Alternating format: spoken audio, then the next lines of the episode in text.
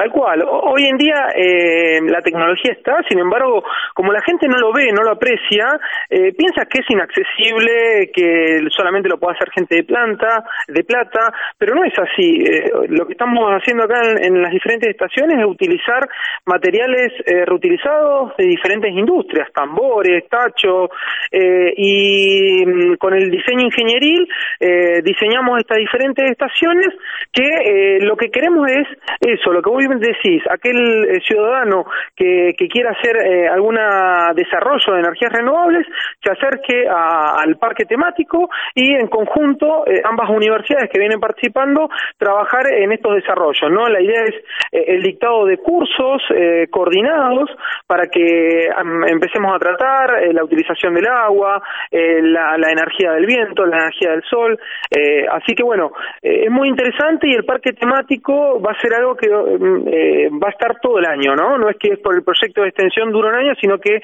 la idea es que sea permanente. Eh, ya ha tenido la aprobación del municipio de Villa Regina de interés municipal y ya fue aprobado de interés provincial, por lo cual creemos que es el primer parque temático en donde no solamente se van a poder observar y, y ver todo este aprovechamiento de la energía, sino también capacitarse para tratar de implementarlo en sus casas. Bueno, el, primer, eh, más o menos hablamos rápidamente de las estaciones. Una de las estaciones es de biogás.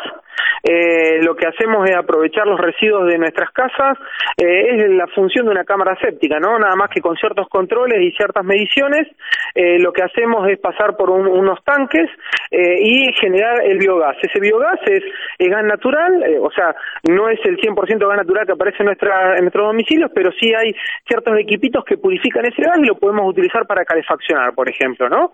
Eh, eso está accesible con tacho de 200 litros que hoy en día se venden a 200, 300 pesos, se puede implementar. E-, eso de plástico azul. Lo, exactamente, lo de plástico azul, obviamente que lo que nosotros eh, estamos eh, planteando es las medidas de seguridad, ¿no? Porque no solamente generar, sino que también tenemos que tener cuidado porque, obviamente, estos son gases, pueden ser explosivos. Entonces, el proyecto es íntegro, ¿no? En donde tenemos que ver la parte de generación del biogás, pero también las medidas de seguridad para que esto no genere ningún problema. Entonces, como bien decís, son tachos, los tachos azules en nuestras casas, los desenterramos, eh, hacemos una, unas divisiones y podemos generar generar ese biogás y aprovecharlo para calentar el mate, calentar un termotanque para el agua caliente, ¿sí? Claro, con, la basura sería la basura. Con la basura. La basura de, pueden ser eh, mm, restos orgánicos de la comida, se tiran, tienen un lugar de entrada de los residuos sólidos y después lo que estamos diseñando es para el residuo de, la, de las cloacas, ¿no? Que pase también porque dentro de este biodigestor necesita una mezcla líquida, así que necesitamos sí o sí incorporarle agua. Entonces esa incorporación de agua sería los, los desechos líquidos de las cloacas que generamos y por otro lado los residuos que nos quedan orgánicos de, de nuestras casas, ¿no? En estado sólido. Entonces mezclamos las dos cosas, entonces eh, de esta manera tratamos los residuos integralmente. Otra de las estaciones, que es así la maneja eh, Marisa Vieg de la Universidad del Comahue, acá de la FACTA de Villa Regina, en donde no solamente queremos eh, ver eh, el aprovechamiento de estos residuos, sino también cómo nos alimentamos, qué hacer con los envases que utilizamos de los alimentos. Entonces, la idea es, ellos, eh, sí, Comahue viene trabajando hace mucho tiempo con proyectos de extensión de, de alimentación saludable, entonces eh, la idea es seguir enseñándoles a la gente cómo debe alimentar ¿no? Con las proporciones justas de hidratos de carbono, de grasas, de proteínas.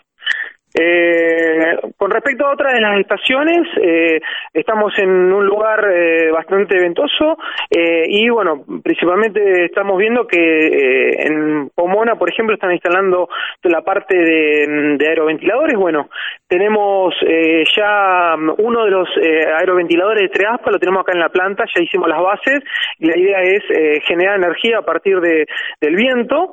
Eso es del grupo EDESA de la Universidad de Comahue, acá también de Villa Regina, eh, y mm, que lo lidera, lo lidera Hugo Kursel, y por otro lado tenemos un molino de viento con eh, materiales reciclados, reciclados eh, tambores de chapa, esos de aceite. Bueno, eh, Este diseño lo hace eh, Pablo Carranza de la Universidad Nacional de Río Negro, en donde con sus alumnos, estudiantes de la universidad, eh, ya han, ganado un, proyecto en donde van a instalar ocho de estos molinos de viento en la zona patagónica. Bueno, uno de ellos lo vamos a diseñar en conjunto con una, con una escuela técnica de General Roca y va a ser otra de las eh, estaciones de aprovechamiento de la energía del viento, ¿no?